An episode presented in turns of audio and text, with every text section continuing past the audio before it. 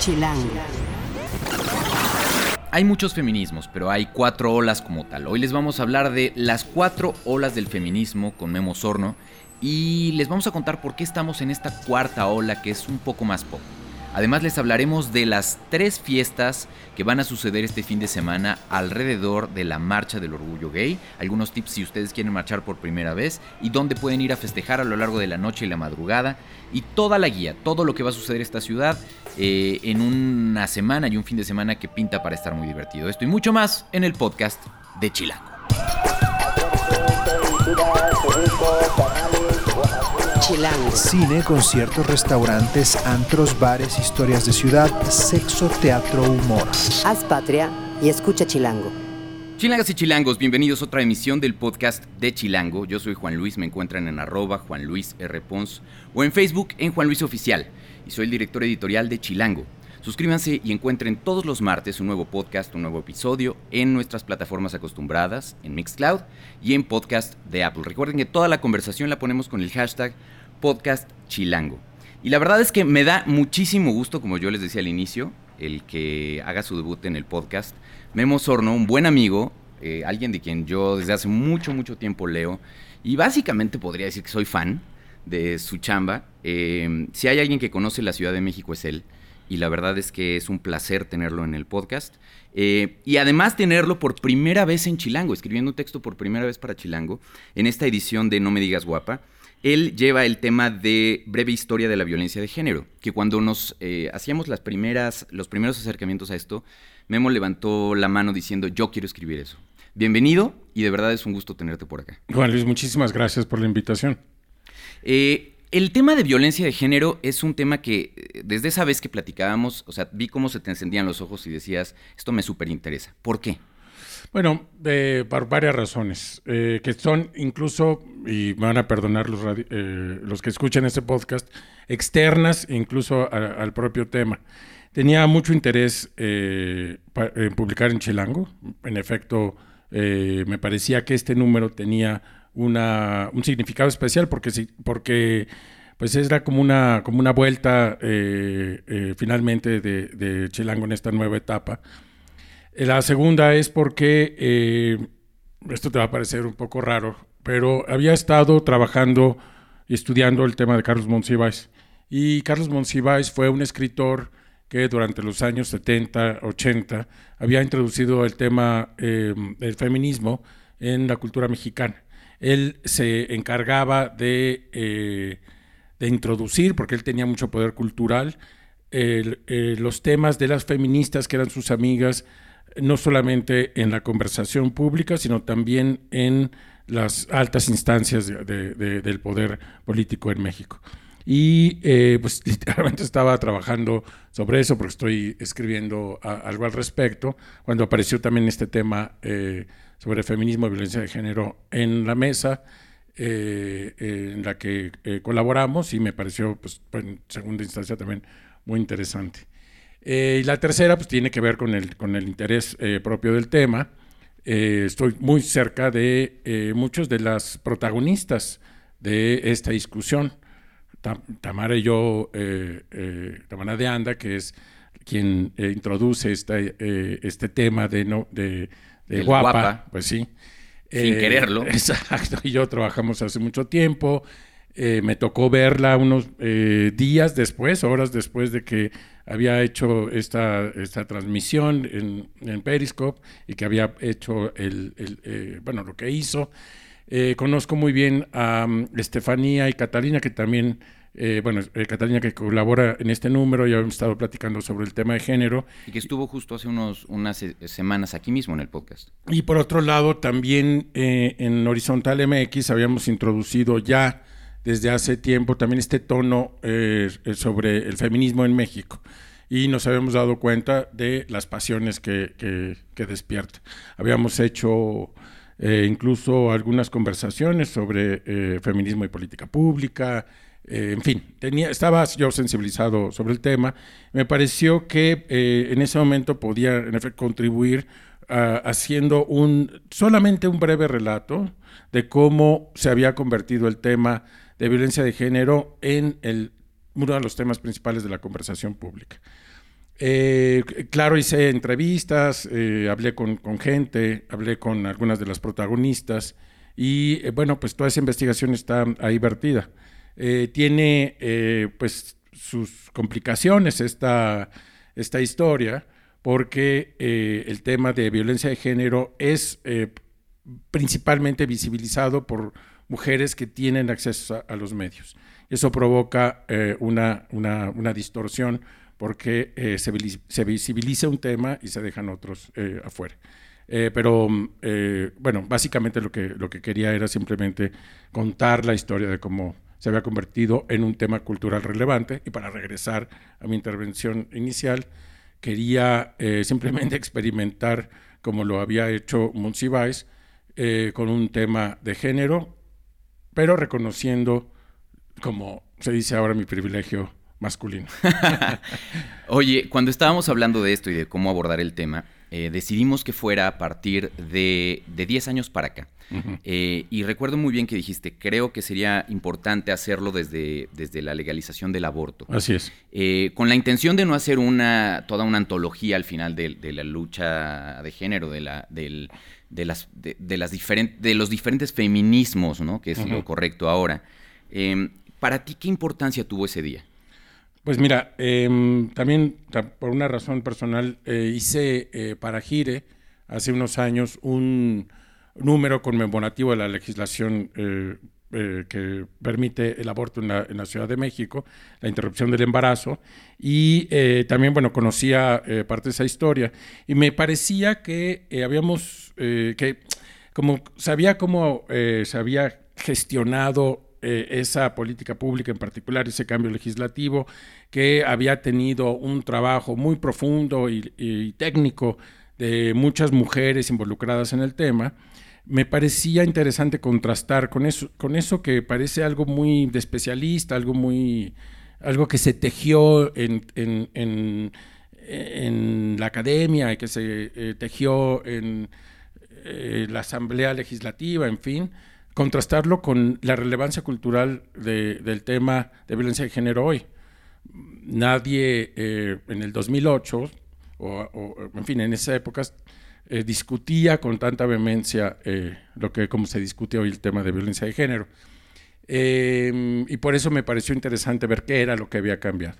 Una de las cosas que ha cambiado es, bueno, son dos cosas, básicamente. Una es la existencia de Twitter, es una diferencia enorme que, da eh, una ventana pública a muchísimas personas. Que es Twitter y no redes sociales. Y Twitter tiene una particularidad, de acceso y de conversación con gente que no necesariamente te tiene que aceptar. Exactamente. Entonces, la, existencia de Twitter y la mm, eh, capacidad que tienen algunas mujeres de, utilizar esa red social para comunicar sus asuntos, pues entonces es una diferencia fundamental. 2008, creo que Twitter es de 2006 2008, cuando se aprueba eh, el tema de la interrupción legal del embarazo, pues llevaba dos años, no sé cuántas eh, eh, cuántas personas estaban en, Twitter, en, no estaba, tan, desarrollado, Y ahora, pues, ya no tiene ninguna discusión. Entonces, ese es un tema que cambió en estos años. El otro tema que cambió es que el feminismo, en general, en la cultura occidental,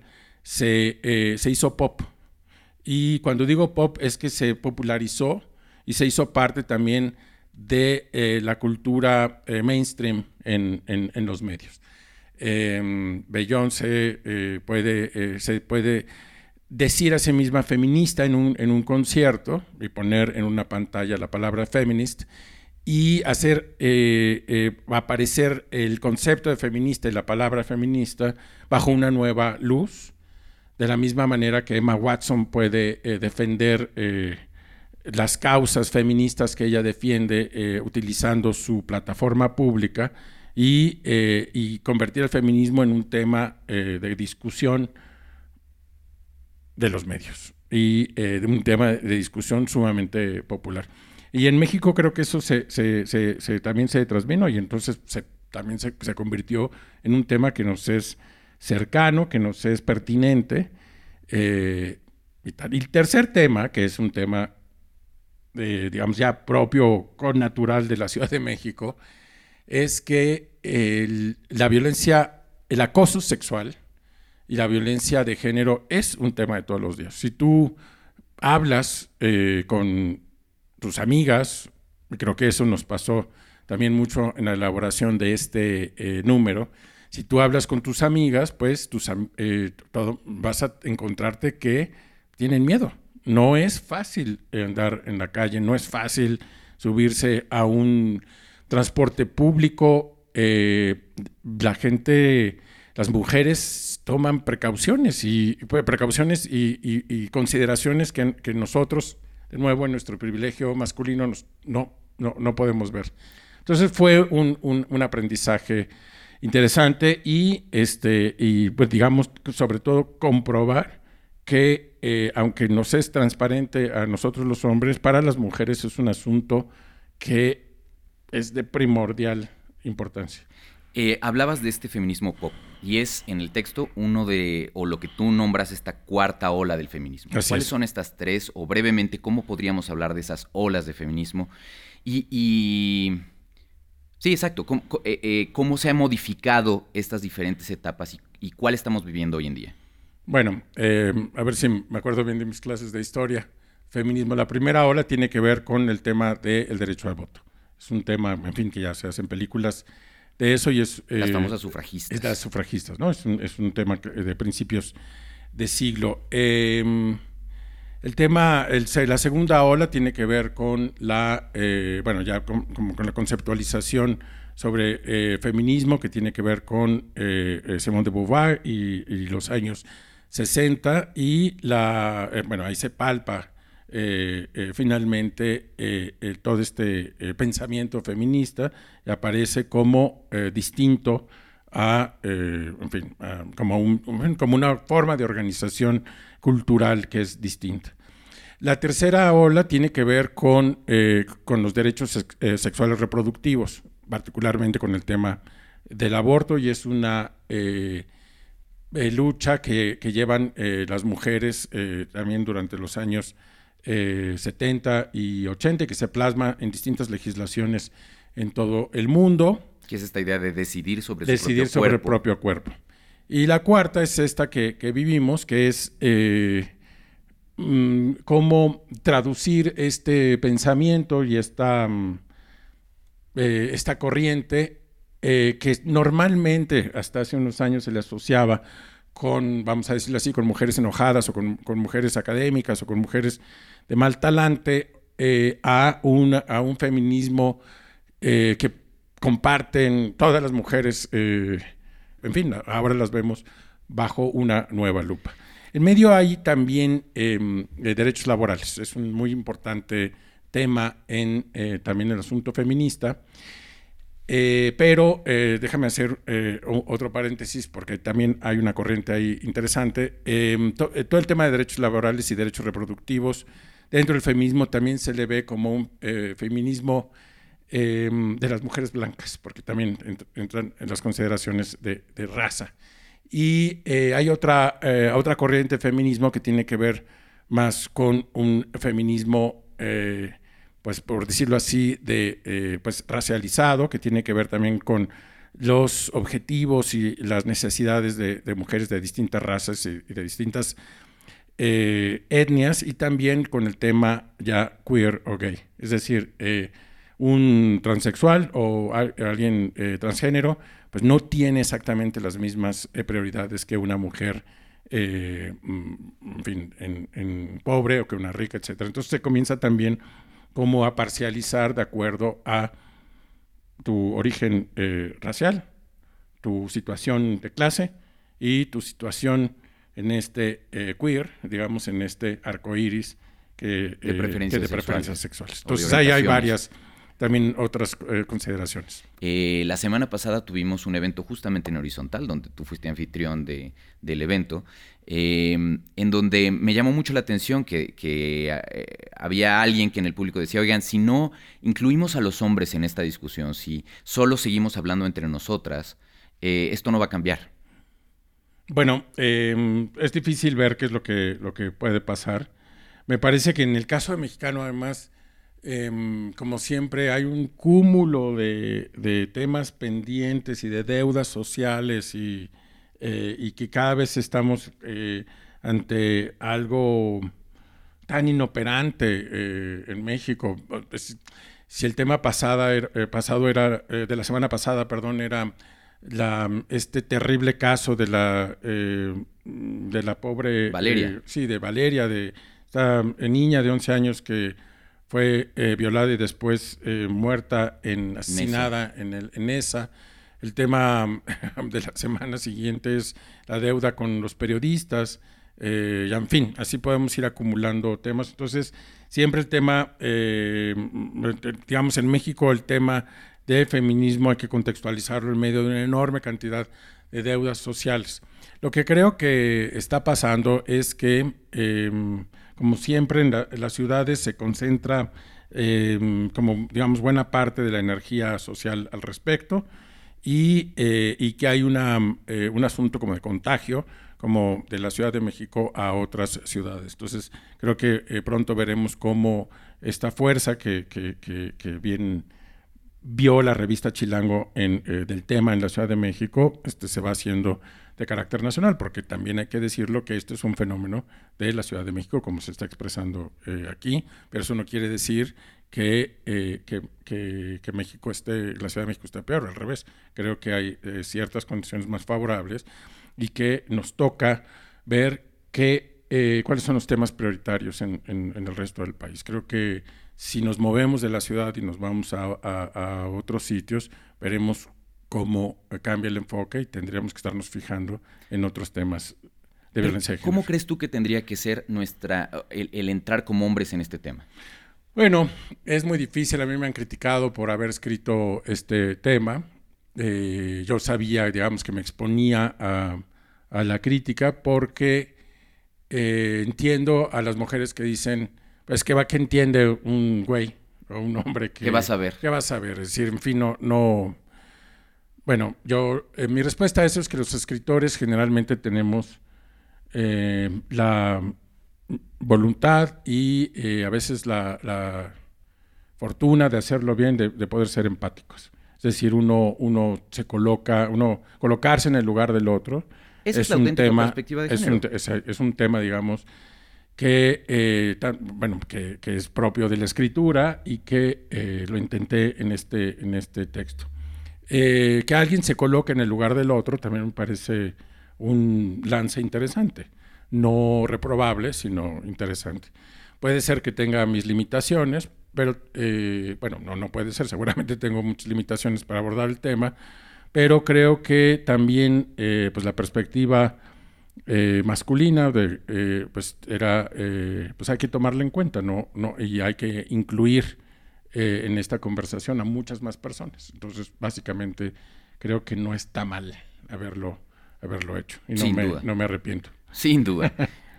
La próxima semana tenemos el siguiente evento eh, en, esta, en, en este paraguas, digamos, de No Me Digas Guapa, que es, eh, estén muy pendientes de nuestras redes y de, y de chilango.com, porque vamos a hacer eh, una clase de defensa personal que da Colectivo Colibrí. Es algo que ustedes han hecho en horizontal eh, con mucho éxito, además, al final del texto lo mencionas, eh, que me llamó mucho la atención de cómo te sorprendiste de la, de la convocatoria y de, de la respuesta ante la convocatoria, para ser más precisos. Eh, ¿En qué consisten estas clases? Bueno, eh, el origen de, de estas clases es que nosotros dentro del equipo tenemos a Gisela Pérez de Hacha, que es eh, también eh, una mujer que se ha dedicado a hablar de estos temas.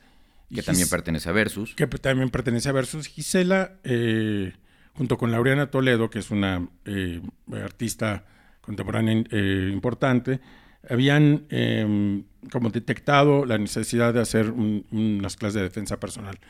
No es eh, el- la vocación de- del Centro Cultural Horizontal, que es el que tú que diriges es el para que, exacto, o sea, eh, y es en donde se tuvieron lugar este- estos asuntos. Y por eso, mm, a convocar a unos cursos de defensa personal desde horizontal me parecía raro, nada más eso, porque no había, digamos, en nuestro tono y actividades anteriores algo que dijera que diéramos clases. Eh, incluso nada físico, ¿no? No, yoga o lo que sea, no hay nada, no hay nada, no hay nada, digamos, que incluyera en nuestros asuntos El ejercicio algo- del cuerpo. algo de ejercicio del cuerpo. Eh, claro, eh, lo que no contaba es, es lo que te decía, que hay tanta... mm, eh, que las mujeres se sienten tan amenazadas y es un tema que les parece tan relevante que la convocatoria tuvo muchísimo éxito. Hubo que hacer varias sesiones para poder atender a todas las personas que se iban eh, inscribiendo e iban acumulando, o sea, en fin, se iban acumulando los pendientes, entonces teníamos que abrir una sesión y otra sesión y otra sesión. Em, pues eso, o sea, por eso me sorprende, ¿no? Eh, a lo mejor, eh, de nuevo, desde mi perspectiva masculina parecía sorprendente y desde las perspectivas de las mujeres era increíblemente natural, pero Y fue ya está un urgente. éxito. Ya está urgente, sí. Así que vamos a invitarlos, a, a invitarlas a que ustedes puedan participar en esta clase. Va a ser gratuita para, para quienes, eh, para un número determinado de personas. Entonces, les recomiendo mucho que estén muy pendientes en cuanto escuchen esto eh, de nuestras redes porque la convocatoria está a punto de salir. Eh, tenemos eh, un cupo limitado y va a ser la tarde de este lunes, del próximo lunes. Em, y la verdad es que eh, es algo que vale mucho la pena tomar y que ustedes puedan difundir a su vez en sus propios círculos. Memo, de verdad te agradezco mucho eh, que es esta primera que espero sea de muchas. Seguramente. Eh, y es un verdadero gusto tenerte por acá. Muchas gracias. Sí, pa- para seguir a Memo lo pueden seguir en sus redes, que son... Arroba Guillermo Sorno y arroba Horizontal MX. Perfecto, muchas gracias. Muchas gracias. Chilango. Esto es Tercera Llamada. Tercera Llamada. Comenzamos. Si pasa en la ciudad, está en Chilango. Arrancamos una semana muy divertida hacia el fin de semana, con muchas cosas por hacer. El martes tenemos un reencuentro con botellas icónicas en ¿Qué te tomas? Las bebidas mexicanas en el modo, de 10 de la mañana a 6 de la tarde. Eh, ahí la entrada es de 50 pesos. O pueden ver la nueva versión de la historia de México en Las Meninas Novohispanas, en el Teatro NH, en la zona rosa, por la zona rosa. Eh, a las 8.30 de la noche, ahí el boleto es de 250 pesos. El miércoles pueden escuchar la resistencia musical de Chicano Batman en el Lunario a las 9 de la noche. eh, o, o si les laten las miniaturas, ese día pueden checar también estación y locomotoras en el Museo de los Ferrocarrileros de 10 de la mañana a 5 de la tarde y la entrada es gratis. El jueves hay un co- combo de Gloria Trevi y Alejandra Guzmán en un mano a mano en la Arena Ciudad de México a las 9 de la noche. Y del otro lado de la ciudad, en el Pepsi Center, eh, va a ser el, re- el recuerdo de Cerati con el concierto Soda Eterno a las 9 de la noche. El viernes es día de estrenos en el cine. Anne Hathaway descubrirá las consecuencias de sus jarras en Colossal, que llega a los cines este fin de semana. Y Radiohead lanza también ese fin de semana, el viernes, OK Not OK, la reedición a 20 años del OK Computer. El sábado es la marcha por el orgullo gay, eh, de la que vamos a hablar en un momentito, y de todos los eventos que suceden alrededor. También Reino y su rock alternativo llegan al Metropolitan a las 8 de la noche y el Foro Shakespeare presenta stand-up bar comedy con el elenco alternante que tienen desde las 10.30 de la noche.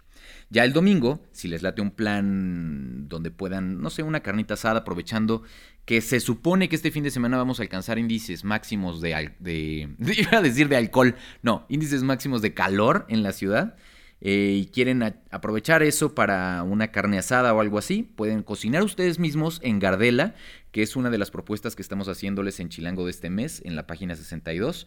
Eh, ahí es desde la 1 de la tarde hasta las 10 de la noche. O pueden ver Uma de Papel, que ayudará a nombrar los sentimientos de tus chilanguitos, una obra enfocada a los niños en el Teatro Orientación a las eh, 12.30 del día y el boleto cuesta 80 pesos. Y como les decía, pues bueno, este, esta semana en general, porque, porque aunque la marcha es este sábado, toda la semana tiene actividades paralelas eh, para festejar, digamos, el orgullo gay y para plantear las cosas que hay pendientes en, en el asunto de, la, de, la, de las preferencias o de la orientación sexual. Para ello está nuestro jefe de información, un experto en el tema realmente. Francisco Iglesias, ¿cómo está usted? Hola, muchas gracias por invitarme y gracias por lo de experto. No, la verdad es que tú eres, fuera de, fuera de la broma, sí es un te- eh, tú eres pues activista y, has- y eres un experto en el tema desde hace muchos años. Nada más he cubierto mucho tiempo. Ay, ay, ay, ay. No, la verdad es que eh, sí, sí, sí, tenías un programa en radio incluso al respecto, ¿Alguna vez? Alguna vez. Mucho Entonces, eres una persona muy autorizada para hablar de por qué genera este, esta semana o este fin de semana eh, la marcha todo un, un grupo de actividades. ¿Y qué se celebra? ¿no? Si es un desfile o es una marcha. Para ti, por ejemplo, ¿piensas que es más correcto una marcha? Se vale de las dos y ahora yo te diría que incluso ya no solo es una semana. De hace unos años para acá se festeja mucho el mes del orgullo gay. Que es Eh, el mes de junio. Exactamente, y tiene muchas actividades. La marcha ocurre el último sábado de junio de cada año, a menos de que haya elecciones, que entonces cuando se mueve la marcha, ¿no? Cada cuatro años, cada, cada seis años se mueve la marcha un fin de semana porque son las elecciones y por este tema, pero generalmente es el último sábado de junio. Por ejemplo, en este caso, como el 30 de junio, que es un día muy importante porque es mi cumpleaños, eh, sucede el viernes. Entonces, por eso se recorrió tanto. Digamos, es este sábado en realidad. Ok. Exactamente. Y por Eh, eso a veces, a veces sí y a veces no, coincide con el fin de semana del Día del Padre.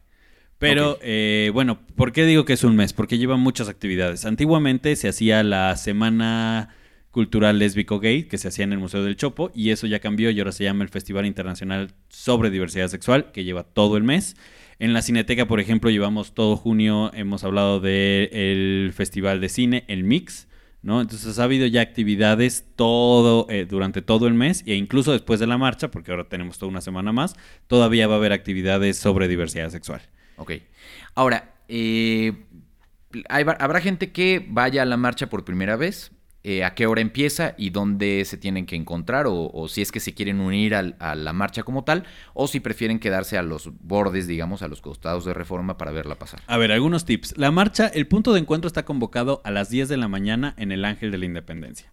Ahí empieza a llegar la gente y lo que sí es cierto y para todos los que conduzcan y demás, como los contingentes de los antros y todos estos, o sea, son los, los, los camiones y demás se van estacionando, se ocupa hasta Chapultepec, o sea, digamos hasta la entrada. Del a- Ángel hasta Del Chapultepec. Ángel Chapultepec. Generalmente se cierra porque ahí se van estacionando todos los autos y demás.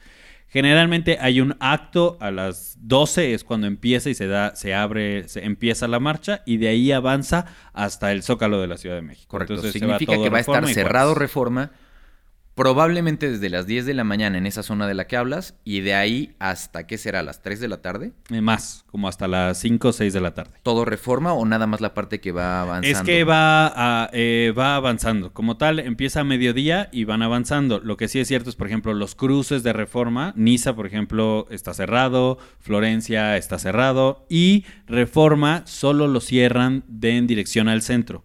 En dirección contraria siempre hay circulación.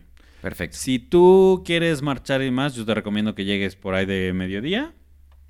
Eh, y ahí puedes agarrar. La primera parte que marcha siempre son los contingentes universitarios. Esa es la parte que tiene más como marcha, como más causa.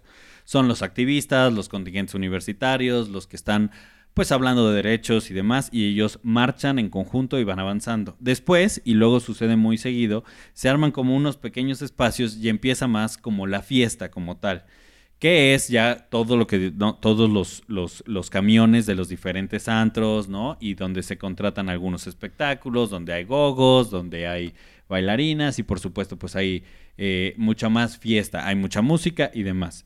Si tú quieres ir, digo, la verdad es que la fiesta como tal, hay mucha gente, mucha gente eh, de la diversidad sexual que ya no marcha, que ya no llega hasta el zócalo, se quedan en zona rosa. Entonces, el, el punto donde más gente hay al borde, digamos, sobre todo de la- es en zona rosa. espectadores, digamos. Exactamente, como espectadores. Si tú quieres ir ahí y pasar la fiesta y solo verla, podré- mi recomendación es que vayas a esa parte. Si tú quieres, por ejemplo, en serio nada más ver la marcha, pero no quieres estar en plena fiesta, yo te diría que te recomiendo después de Insurgentes, ¿no? O sea, caminando de, de- del Ángel, después de Insurgentes hacia antes de, de Juárez, es un buen tramo para ver qué es lo que está pasando. Ahora, advertencia, como entre los contingentes de activistas y, y- y estudiantes y demás y los camiones se tarda, luego hay espacios que parece que no pasa nada, ¿no? O sea, pasa solo gente que va marchando y demás, pero no hay mucho. No se aburran, lo que pasa es que a veces una mala logística por falta de personal y demás hace que se alente un poco ese tramo, pero ahí Se van, van a pasar separando todos. esos Exactamente. contingentes. Ok. Ese es el punto. Si tú quieres ver la marcha con tu familia o demás, si quieres ver toda la marcha, ese yo te recomiendo que sea el mejor lugar. Si no vas a ir a la fiesta como en Zona Rosa, que donde hay, pues el tumulto es bastante grande. Porque después, entrando a Juárez, se vuelve más complicado y entrando ya hacia Madero y demás, empieza ya no poder más que avanzar. O sea, ya, Ya, no puedes ser ya, como ya, espectador. Entonces, mi recomendación, si tú quieres ir como espectador, pues ve de Insurgentes a, a Juárez. Perfecto. Y si tú quieres disfrutar como la fiesta que hay en Zona Rosa, pues, ¿no? O sea, desde el Ángel hacia Insurgentes, ahí es donde más gente se aglomera. Ahora hablemos de fiestas entonces. Eh, independientemente de esta marcha que acaba en el Zócalo, eh, suceden diferentes eventos a lo largo de toda esta semana, eh, pero hay tres fiestas en particular que tú nos quieres recomendar en esta ocasión. Sí. Una de las más, pues digamos, tradicionales es la fiesta electrónica, o como le dicen, la fiesta del circuit, que es toda esta gente que es, eh, que le gusta la música electrónica, los DJs y demás. La fiesta la organizan las tres grandes, eh, pues los tres grandes organizadores de fiestas electrónicas gays. Se juntan para esto y son, que son Living, que era antes un antro y que ahora solo se dedica a hacer fiestas, BD y Karma Beat, y hacen la fiesta Fila Life como tal. Fila Live, así es como se llama. Exactamente, que en esta ocasión eh, le pusieron el tema de Zafado, que es la fiesta más caliente brasileña, ¿no? O sea, es como una temática brasileña. Y nada más para los que sa- saben, pues eh, ahí eh, va a estar DJ Paulo Pacheco, DJ Taito Ticaro y DJ Alex Lo. Esa empieza a las 9 de la noche. ¿Y dónde es? Va a ser en Sala de Armas, que está justamente en la Magdalena Michuca, ahí en el, en el, Por en el Ciudad, Sol. Exactamente, en Ciudad Deportiva. Muy cerca de, bueno, justamente es Viaducto y Río La Piedad, ahí. ¿Los boletos están a la venta? Los boletos cómo? están a la venta desde hace mucho. De hecho, eh, esta semana creo que todavía se pueden conseguir a 450 pesos, algo así. Y ya después en taquilla eh, va a haber boletos, pero esos ya salen un poco pues más caros. Ok, ¿no? entonces pueden buscar Fila Live y así pueden encontrar más información. Esa O- sería la primera. Exactamente, o con cualquiera de los organizadores. El precio en taquilla son 650 y me parece que en la preventa y todo todavía esta semana eh, puedes conseguirlos por 450 pesos. Va, algo va, así. va. La segunda fiesta que nos vas a recomendar es Parafilia. Exactamente, parafilia los, or- lo organizan los la gente de Anal, que eh, son los mismos que generan la ah, fiesta de Halloween eh, en octubre. Eh, la fiesta de Halloween de Anal Magazine es muy conocida en el, en el mundo gay. Y ahora van a hacer eh, su primera fiesta After Pride, ¿no? Como tal. Parafilia se hace en Normandí, que es en, en la calle de López 15, ahí en el centro, es un sótano. Eh, ahí lo que piden, eh, esta fiesta empieza a las 10 de la noche, está muy cerca, o sea, la gente que se va, Que va a llegar hasta el centro. que va a llegar hasta el Zócalo. Lo único es que tienes que tener un outfit sexual. O sea, O sea, pues pueden imaginarse desde lo más excéntrico. La verdad es que las fiestas de Anal Magazine, una de las cosas que llaman mucho la atención es que la gente va muy producida. ¿no? Eh, realmente se disfra- son la, es, la fiesta de Halloween va la gente muy bien disfrazada y en, en esta ocasión pues para filia la idea es que vayas con un outfit sexual que en su misma página han dicho que puedes ir como de pants, ¿no? O sea, y una playerita sin mangas y demás, y eso te lo consideran como un outfit sexual. Claro que habrá los que se vayan con cuero, ¿no? Y demás, en calzones y demás. Esa es la idea.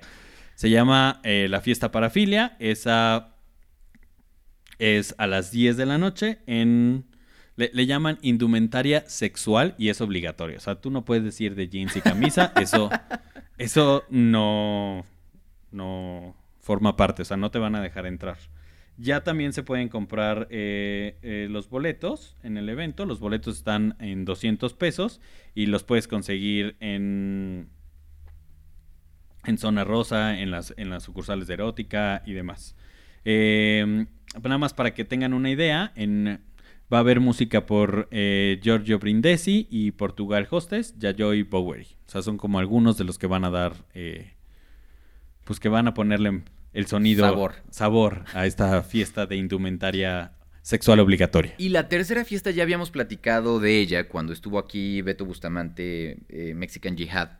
Eh, pues la gran fiesta de traición que este año eh, eh, pues coincide justo con un after, ¿no? También de, o que se mueve un poquito en vez de ser de domingo, eh, se mueve al sábado, a la madrugada de, para arrancar eh, y tener una de las fiestas de traición con esta temática. Traición arranca a las 9 de la noche y según el evento en Facebook acaba a las 5 de la mañana. Eh, va a ser en Santander número 20, en la colonia Insurgentes Miscuac. Ya hay entradas disponibles y entre los invitados que van a estar van a estar Martín Parralira, Lil Tantrum, DJ Hotmail, Oli, Performance G, G. Bajardo y Margaret ya. ¿No? Son algunos de los muchos invitados que si ven el, el evento en Facebook, bueno, pues tienen ¿no? Muchísima. Va a estar la Vogue también, ¿no? Invitada en, en la fiesta de tradición. Muy bien. ¿Y qué sucede? Eh, eh, la gente normalmente decide, ah, pues voy a ir a tal fiesta o va haciendo, o va- brinca entre fiestas. No, a ver, de estas fiestas la verdad es que son, pues son fiestas a las que ya hay que meterle un poco de dinero. Por ejemplo, la de Fila Live son 600 pesos si quieres llegar a taquilla. La gente, eh, estas fiestas ya las planea con anticipación si vas a ir o no. En la fiesta, por ejemplo, de parafilia, me- el Normandino es un lugar tan grande, entonces seguramente ya estamos hablando de los últimos boletos. No creo que haya muchos boletos en taquilla como para decidir en el último momento que quieras ir a estas fiestas hay que, ¿no? I- incluso para todos los antros sí hay que tomar como sus precauciones porque todo se llena.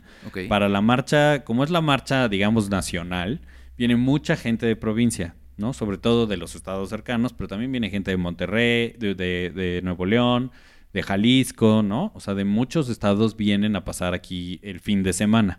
Entonces, bueno, pues hay que, ¿no? Tener como un plan. No es tan fácil así llegar y demás. Perfecto. Pues entonces planear con anticipación. Exactamente. Buenísimo. Muchas gracias, Fran. Muchas gracias. Eh, si quieren seguirlo, pues ya saben que no les puedo decir dónde, porque pues lo siguen en Chilango y en los textos que escribe para él, porque pues es un Arroba chilango. es un eh, resistente a las redes sociales, ¿no? Pero bueno, ¿con qué nos despedimos, Fran? Bueno, pues me habían pedido una canción que fuera como muy icónica o de mucho himno de la comunidad gay.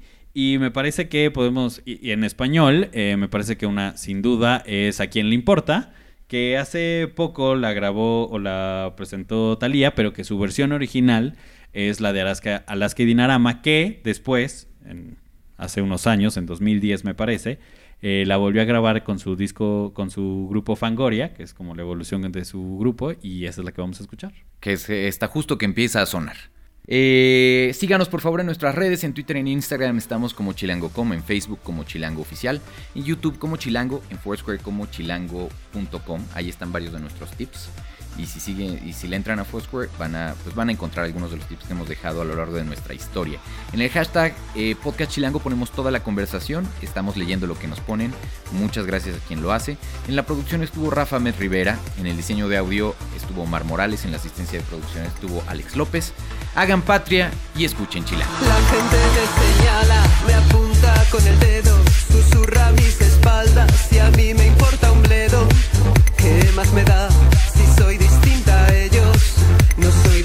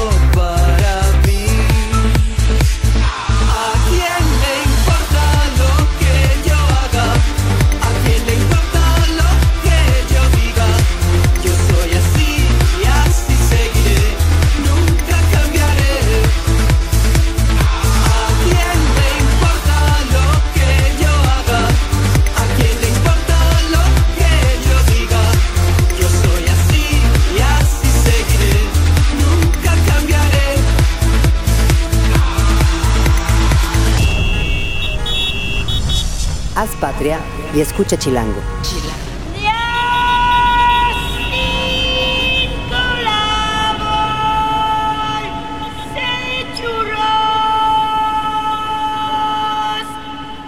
Derechos reservados, Chilango 2017.